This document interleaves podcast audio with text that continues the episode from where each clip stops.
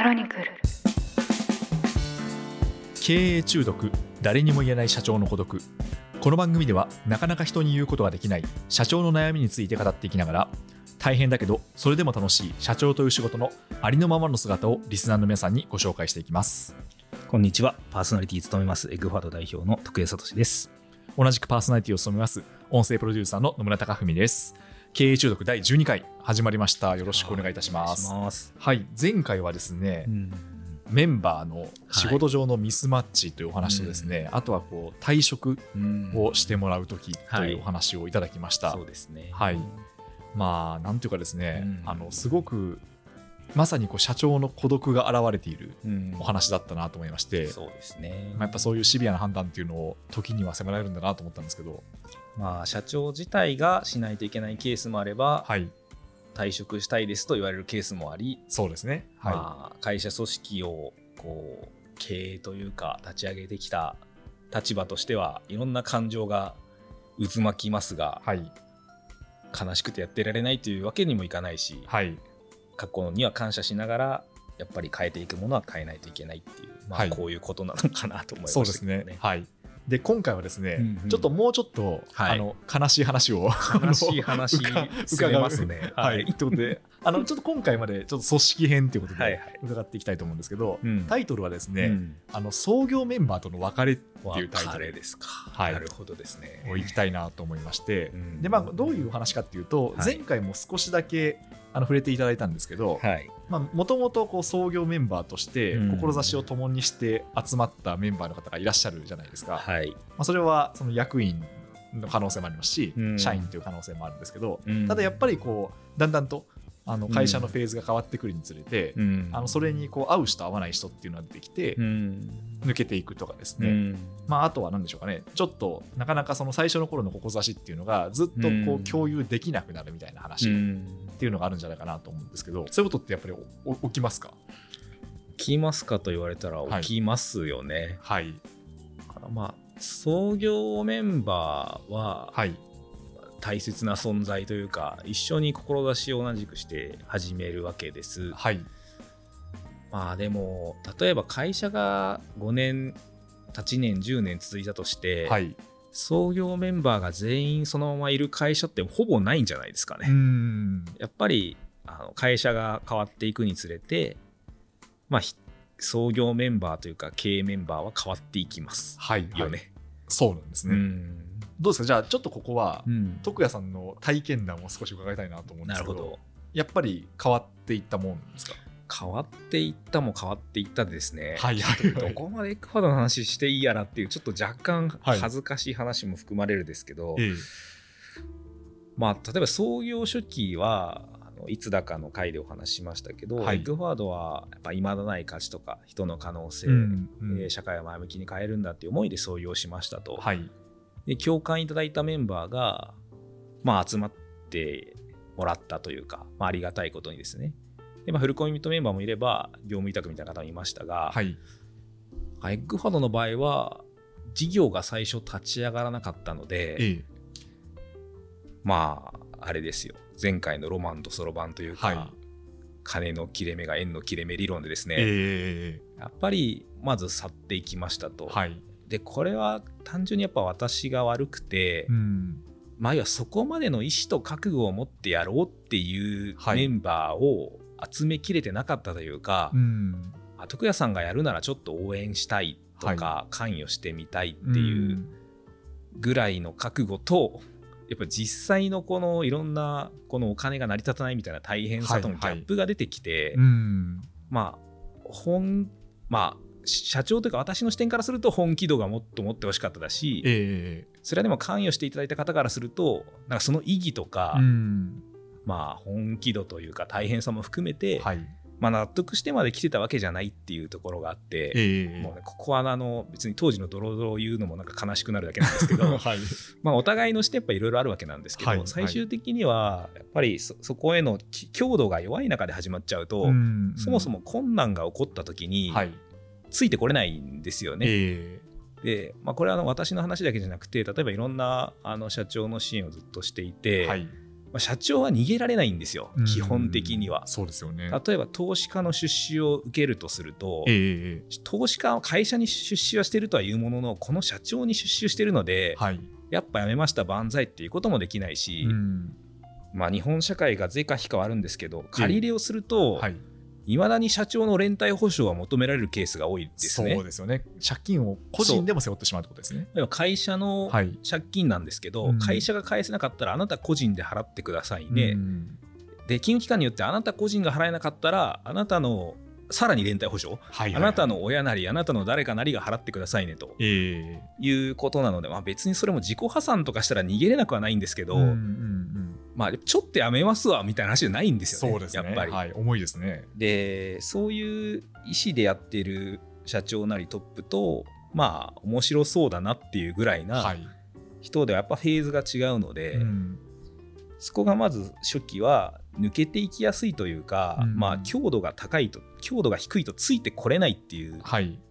ケースは初期はすごく起こりがちです。でこれはエッグフォワードでもありましたし、まあいろんなあの会社でもよくありでしかもやっぱり初期ってうまくいかないので、はい。そうですよね。うんそうすると事業がうまくいかないのも最終的には人間関係の問題に帰着させたりして、はい。はい。まあ、どこかでお話ししましたが意思決定のあり方とか、うん組織運営のあり方にも問題があるっていうふうになっていっちゃうっていうのはありますね。そうですね。これ初期ですね。ええでその後、うん。まあ初期で強度が足りないとついてこれないっていうのはうん。確かに起きるんだろうなと思いまして、うん。でそこで、まあ、ついてこれた方々もいらっしゃるわけじゃないですか。もちろんです、もちろんです。ただ。その方々も何年か続けていくと、うん。どこかでやっぱりこう別れるタイミングっていうのがはい。来るってことなんですかね。来るっていうことで、ここが難しくて、はい、会社として成長していくと、いろんな機能が必要になりますと。はい、で、そうすると、うん。これまでの自分たちよりも優秀な人が入った方が会社としては伸びるし、はい、はい、はい。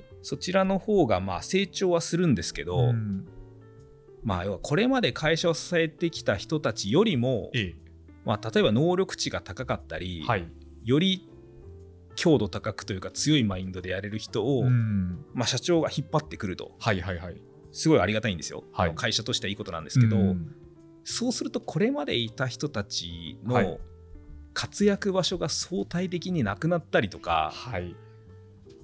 なんというかやっぱりいろんなこと思うんですよね。ええあその創業メンバーで一緒にやってきたと右も左もない中やってきたけどだんだん、なんかね結構男性のがめめしいとこがあったりするんですけど そうなんですか。なんか社長がささ、はい一緒にさせてきたけど社長はもうなんかもう次の世界を見ていて、はい、はい。新しく来た人にやっぱりここをすごい頼っていて、うんうんうんなんか自分は従来のここだけを任されているような気がすると、はい、はい、はい。でそうすると果たしてええ俺はここでずっとやっていく必要があるのかとか、うんまあ、もちろん株式とかストックオプションとかで抜けられないとかっていうのはもちろんあるんですけど、はい。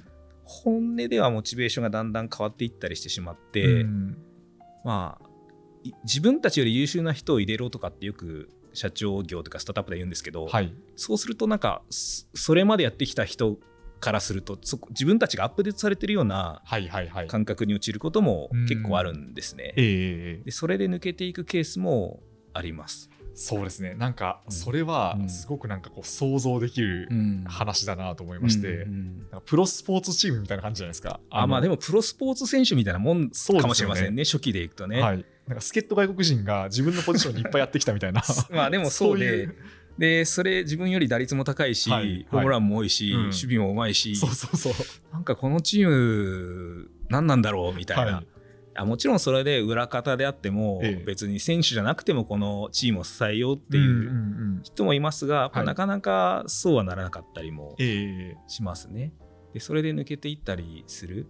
あと結構あるのはプライベートみたいなところも意外とあって、うんプライベート。はい。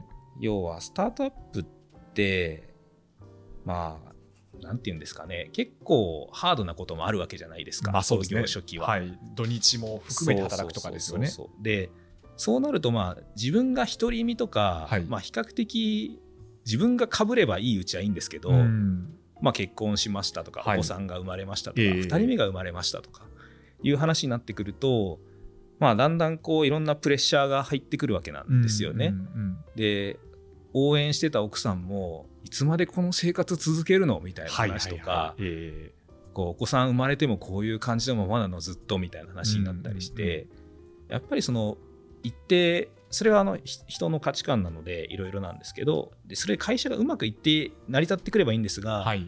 そういうバランスになった時にやっぱりちょっと大事にするものを変えますっていうケースは現実結構多いと思いますね。あーそうですね。まあ、確かにその何でしょうかね仕事に100%うんこう触れる時期ってうん案外人生の中で短かったりしますもんね。そうなんです。で、社長も採用の時にその辺も大変だし、ここ数年は結構頑張りどころですよって話ではい。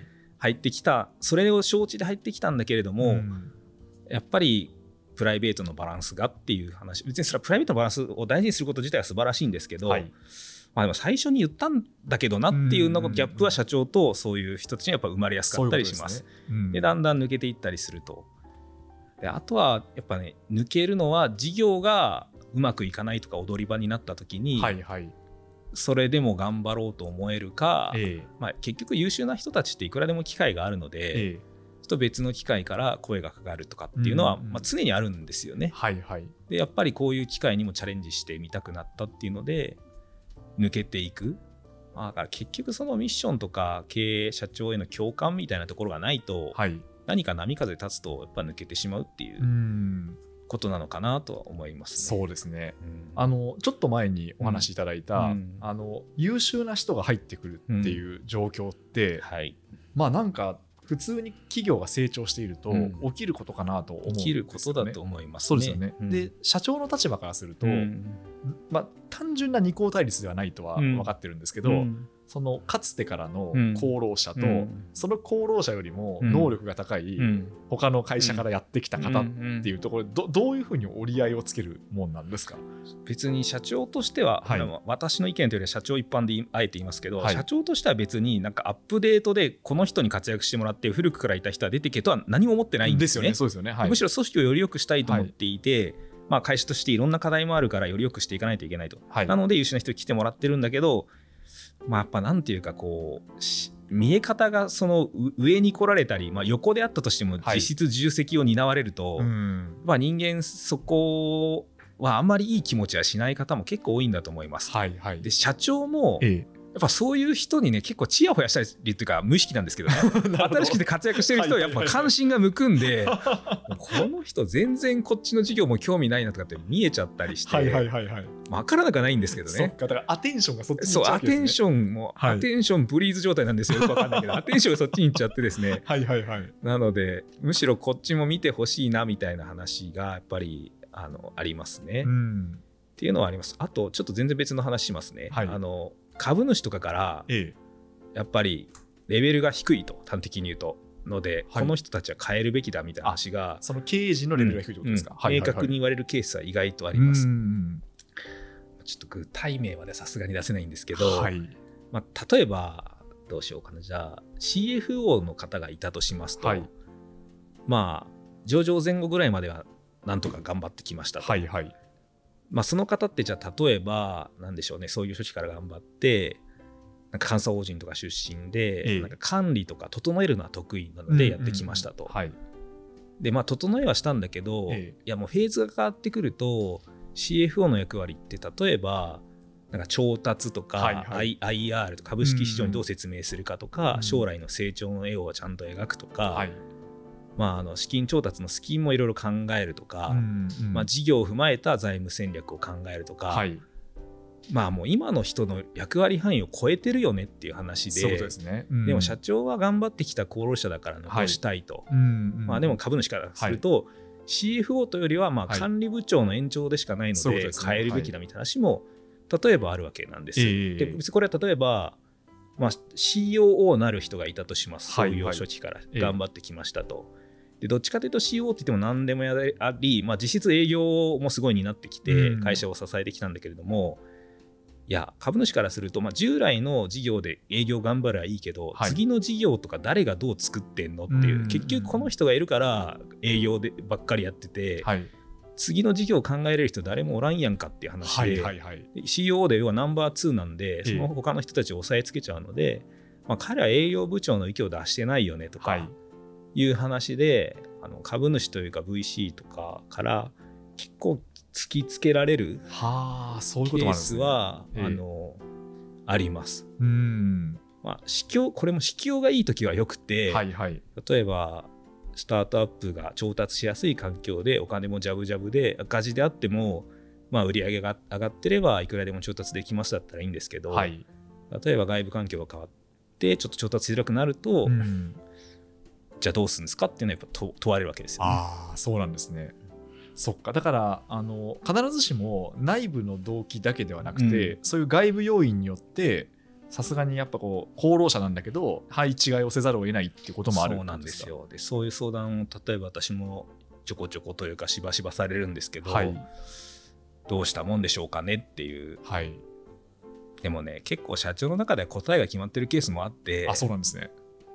どうしたらいいと思いますかっていうと、はい。まあぱ変えるべきだと思ってんすよねっていう、ああそうなんですね。だから徳谷さんが逆に、うん。あのどうしたらいいと思ってるんですかって聞くと、そういう答えが出てくるわけです、ね。まあ要はそうした方がいいと思ってるんだけども、はい。感情面に引っ張られてるんですよ、はいはいはい。そうですよね。でも、ずっとそのまま残し続けることが、はい。やっぱり将来の成長を阻害することも分かっていて、うん。まあ、もちろん本人に期待したい部分もあるんですけどね、はい、だから、まあ、別に辞めてもらう必要はないんですけど、うん。まあ、より大きい役割に担える人を探してこないといけないよねっていう、そういうことかなとは思いますね。うん。そうするとじゃああれですね、うん。そのじゃあその社長があのより大きい役割つまりあの新 CFO にうん。変えますっていう決断をした場合は、うん。結構そのやっぱり功労者である、うん。あの元はい。CFO というか、元管理部長の方とはうん。しっかり話さなきゃいけないですよね。しっかり話さないといけないです。でしっかり話して、まあ、一旦納得して頑張ってもらうんですけど、はい、まあ、続くケースもありますけど、まあ、やっぱりもうちょっとお役御免かなっていうので、うんうん次に行くケースもやっぱりありますよね。そうですよね。うん。なんか結構多分通達された側からすると、うん一個なんかねすごく節目を感じるんじゃないかなと思ったんまあですよね。そういうことなんですよね。はい、でも一方で例えばその後から来る新 CFO の人が初期にすごい活躍できるかっていうと、はい。あまりにも早すぎて、はいはいはいはい。そこまで必要ないんですよ IR とか。ああそういうことですね。って。いうところもあはい。って、やっぱオーバースペック状態。オーバースペック状態というか、はい。まあ、強みがやっぱ違うので、えまあ、今たまたま分かりやすいように CFO の話してますけど、えはい、まあ、他の役割でも同じでやっぱそういうことが起こるんですよね。うんうんうんこれは中からもだしあとは外からもやっぱりべき論で変わっていかないといけないっていうのはあります。そういうことですね。うん、これはでも社長の難しいところですよね。そうですね。うんなんかあの特にここ数回、うんあのもうトレードオフだらけの話、うんつまりあっちを立てればこっちが立たないっていうお話ばかりをうん伺ってるような気がするんですけど、うんでもまあ現実問題そういう場面の連続ってことですよね。そういう場面の連続です。で人の話とかって実際いろいろあるんですけど、はい。もう結局でも元をたどれば自分ですからね、ええまあ、社長なんですよ。はい。まああの天に唾吐いてるようなもんだとか言うんですけど うちのケアレベル低いとかなんとかそれ自分に唾吐いてるようなもんであって、はいはいはい。でもその人を探してきたのも自分だし、ええ。採用意思決定したのも自分だし、まあ、この役割になってもらってるのも最終責任は自分だし、はい。変えないという意思決定決断をしているのも自分なんで、はい。トレードオフなんですけどね、うん。でもそれはまあなんか社長の器以上には組織大きくならないとか言ったりしますけどね、はい。言葉よく聞きますよね。うん。まあなんかそそういうことなのかなと思いつつ、うん。でもそれって社長言われてもいや俺は器を大きくしようと日々頑張ってるけど そうね。それ言われてもなみたいな。そうですね。はいはいって言って、ええ。まあでも頑張るしかないんですよね。そうですね。でも確かにあの今回の話は何でしょうかね。やっぱり辛いから、うん。社長でもやっぱ本音を言うと、うん。こう弱みを吐きたくなるんじゃないですか。やっぱりこういう状況だと。まあそうですね。だからあの社長対他メンバーではなくて、はいやっぱりいい持続的に成長する会社っていうのはいい経営チームですよね。ええまあ、ある種社長も一つの役割であって社長が別に CFO ロールも CTO ロールも CO ロールも全部できるかっていうとそうではないので、はいそこを補完し合えるような、まあ、より良いチームにこう常にアップデートし続けられるかっていうところが、まあ、難しいところなんでしょううね。んそうですね。うんまあそうですよね。なんかあのやっぱり企業がうん。やってることっていうのは、うん。まあ、順調にこう成長していけば、うん大きくなっていって、うん。で見なきゃいけない事業の数も、うん。人の数もこう増えていくわけ増えていですよね。きます。そうですよね。うん、で一つのこの事業においては、うん。すごいこう戦力になった方であっても、うん。全体をこう横横にこう見るっていうのは苦手っていう場合もそういうケースももちろんんあります。そうですよね。なので結局どこまで大きくなってもけ全て社長が決めてるっていう組織も中にはありますよね。はいはいはい。それはそれで一つのパターンだとは思いますが、ええ。まあ、だからその社長に完全に依存して大きくなっていくっていう、はい。まあ大きい会社でも結構そういう会社はありますよね。そうですね、うん。まあよくあのあれですね、うん。えっと創業者の方がいらっしゃって、うん。うん。あの後継者が候補が現れていつの間にかでやめて気に食わなくてとかっていう。そうですねやっぱり箸の上げ下ろしも気にしだすと全部が全部気になっちゃいますから、はいはいはい。まあでもそこは任せて次のステージに行けるケースもあれば、うん。まあその創業社長だからやっぱり成長してる分もあるのでねはい。難しいとこですよね。うん。わかりました。今回ですね創業メンバーとの別れというタイトルをうん。つけさせていただいてお話をいただいたんですけど、はいまあなんかあれですね。本当に初期の頃は初期の頃で、うん。やっぱりこう強度の問題があって、うん。そのやっぱりこう別れっていうのはどうしても発生してしまうし、うん。成長したら成長したで今度はこううん。フェーズの違いとか、その得意な仕事の違いっっていうところでどうしても発生してしまうっていう、うん。まあ、こうやっぱ人生は出会いと別れの連続なんだなってことを 改めて思ったんですけど。いや本当にそうですよね。え。まあ出会う方が楽しい話が多くて一緒にやらないみたいな話なんですけどね、はいはい、まあでも出会いがあるっていうのは別に学校じゃないんですけど別れもやっぱりあるんですよそうですね。ですよね。はいえで別れる話ってあんまりまあみんな言わないというか、はい比較的綺麗なストーリーで、まあ、退職しましたとかどこどこ行きますっていうのも本音で書いてるケースってあんまなくえて そうですね。はい。卒業しましたみたいな、そうはいまああのいい卒業だったらいいんですけどね、ええそこはこういういろんな葛藤がやっぱりあのあります。でもやっぱ別れは生じるものというか、はい会社組織である以上、まあ、どんな会社でもやっぱりメンバーは変わっていくので、はい。まあ、それを受け入れながらより良くし続けていくしかないっていう、うんうんまあそういうことなのかなとは思います、ね。そうですね。いやーでもこれも本当にあの社長は逃げ場がないっていう言葉も今回ありましたけど、うんでまあその組織がどんどん大きくなっていく器が変化するにつれて、うん。そこにいる方々は変わっていく、うん。まあ、つまりこうすれ違っていくと思うんですけど、そうですね。社長は常にそこにいるわけですもんね。まあ、まあ本当は別に会社を潰しちゃうって選択肢もゼロではないんでしょうけど、はい。まあ、基本的には逃げ場がない中で、うん。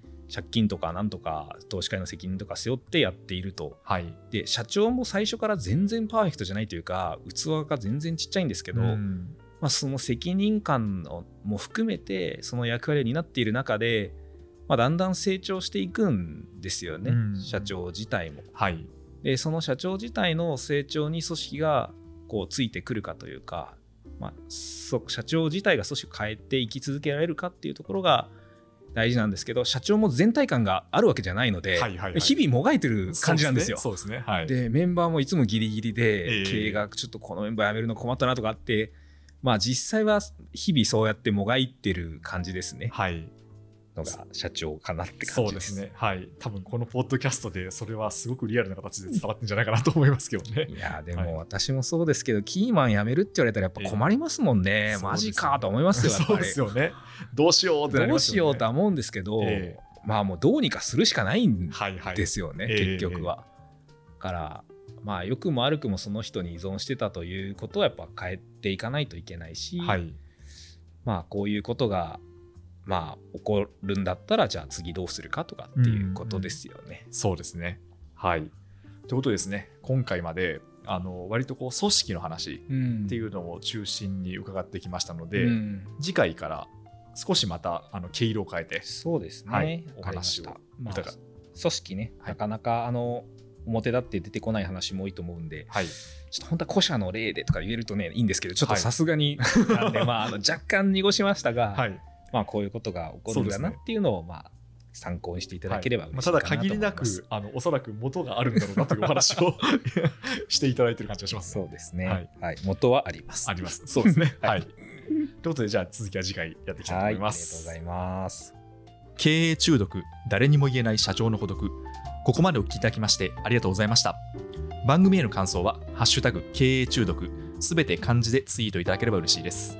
そしてこの番組を聞いてぜひエッグフォワードに相談したいという経営者の方々そして一緒に働いてみたいという方々はお気軽にご連絡ください。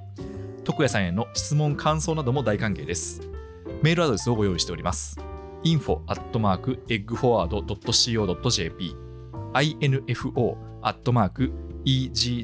mark eggforward.co.jp info at mark eggforward.co.jp です。番組の概要欄に記載がありますのでそちらをコピーしてお使いください。この番組は毎週2回配信されます。それでは次回もどうぞよろしくお願いいたします。